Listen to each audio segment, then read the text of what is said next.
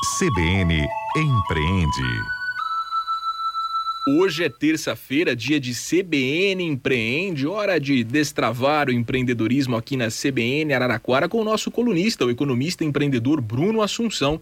E o nosso assunto hoje são as relações de confiança no empreendedorismo. Bruno, bom dia para você. As relações entre comprador, vendedor, empresa e cliente precisam claro, tem como um dos pilares aí a confiança. Então, já começo te perguntando como fazer o cliente confiar em você. Bom dia, Bruno. Bom dia, Fernando. Bom dia para todos ligados agora na CBN. É isso mesmo, né? A primeira relação entre a compra e a venda dos produtos é antes de ser uma relação comercial, ela é sim uma relação de confiança. Porque em teoria, veja bem, Fernando, o comprador conhece menos, em teoria pelo menos, tá? Conhece menos o produto os efeitos do produto, os resultados do produto do que o próprio vendedor, do que a própria empresa. Logo, quem está indo na intenção de comprar está sempre em desvantagem de conhecimento. E essa desvantagem de, de conhecimento, de informação, traz uma vulnerabilidade muito forte para quem está comprando. Então, essa desigualdade passa, não é que ela passa desconfiança, ela já se inicia com a desconfiança. Então, nosso projeto, nosso processo como empreendedor é aumentar essa, é, essa, esse nível de confiança a partir da, do pressuposto que ela nasce é, de uma desconfiança natural. Né? Então, quanto mais previsível nós somos, quanto menos incertezas a gente passa, mais a gente vai confiar. Até porque o nosso cliente não nos conhece, né? Ele tem pouca informação sobre o produto, não conhece os resultados, então é natural que ele esteja desconfiado. Essa é a dica que eu deixo para os nossos empreendedores hoje, é que passar informações sinceras sobre você, seu produto, sua empresa, os resultados que você oferece. E muito cuidado com excessos de negociações. Excesso de negociação também na hora da venda, ela passa e aumenta a desconfiança. Tá certo, Bruno. E na prática, qual que é a diferença de um vendedor que confia no seu produto, no produto que oferece, e um que não confia? Dá para fazer essa distinção?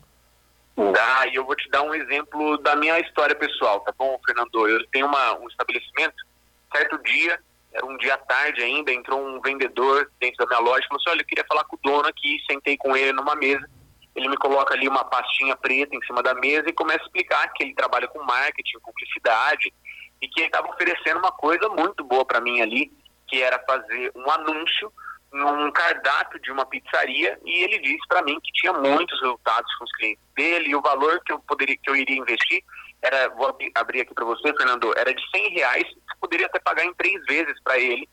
E eu não conhecia ele fui só escutando o que ele estava dizendo né minha desconfiança natural por não conhecer ele não conhecer a empresa nem nada.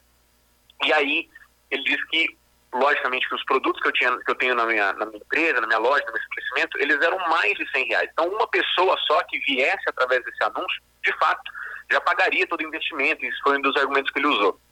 E chegou num determinado momento que eu disse assim para ele: Olha, o que, que a gente fazer um pouco diferente? Eu fecho aqui com você, só que eu vou te pagar depois que o primeiro cliente vier. Porque você está falando para mim que vai vir muitos. Então, que basta vir um. Aí a feição dele, Fernando, mudou completamente. Daquele cara confiante que estava apresentando o produto, ele falou assim, não, mas eu não trabalho assim, não é assim que funciona, não, não, não é, assim, não é bem assim, fica difícil para mim, enfim. Veja, qual é a confiança de fato que ele tinha naquilo que ele estava oferecendo? Se um só fosse pagar todos o, o, o investimento que eu ia fazer com ele, não valeria então ele abrir essa exceção, sei lá, fazer uma negociação junto comigo, logicamente eu acabei comprando dele para ver e posso concluir essa história aqui dizendo que não veio nenhum, tá bom? Até hoje, nenhum é, cliente veio através daquela, daquele anúncio. Então, é um pouco disso. Um, um, por outro lado, a gente consegue perceber isso de outra forma. Veja, teve um dia que eu estava saindo da academia e passei no centro, na Rua 2, para comprar um, uma escova de dente para mim. Eu entrei numa das.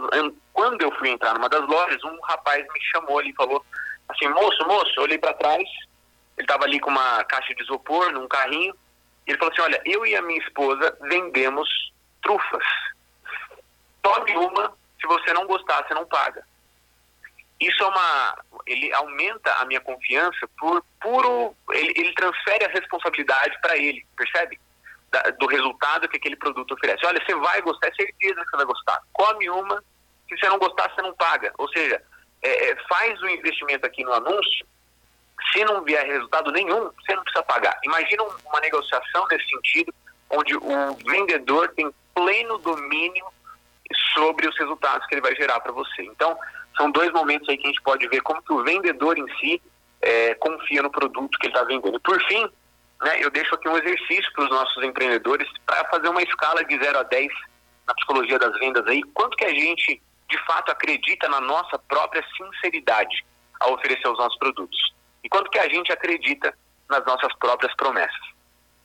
Tá certo. Bruno Assunção, economista, empreendedor, nosso colunista de todas as terças-feiras aqui na CBN Araraquara com a coluna CBN Empreende. Bruno, obrigado mais uma vez por mais uma participação sua aqui com a gente. Obrigado, Fernando. Boas vendas para os nossos empreendedores e até a semana que vem.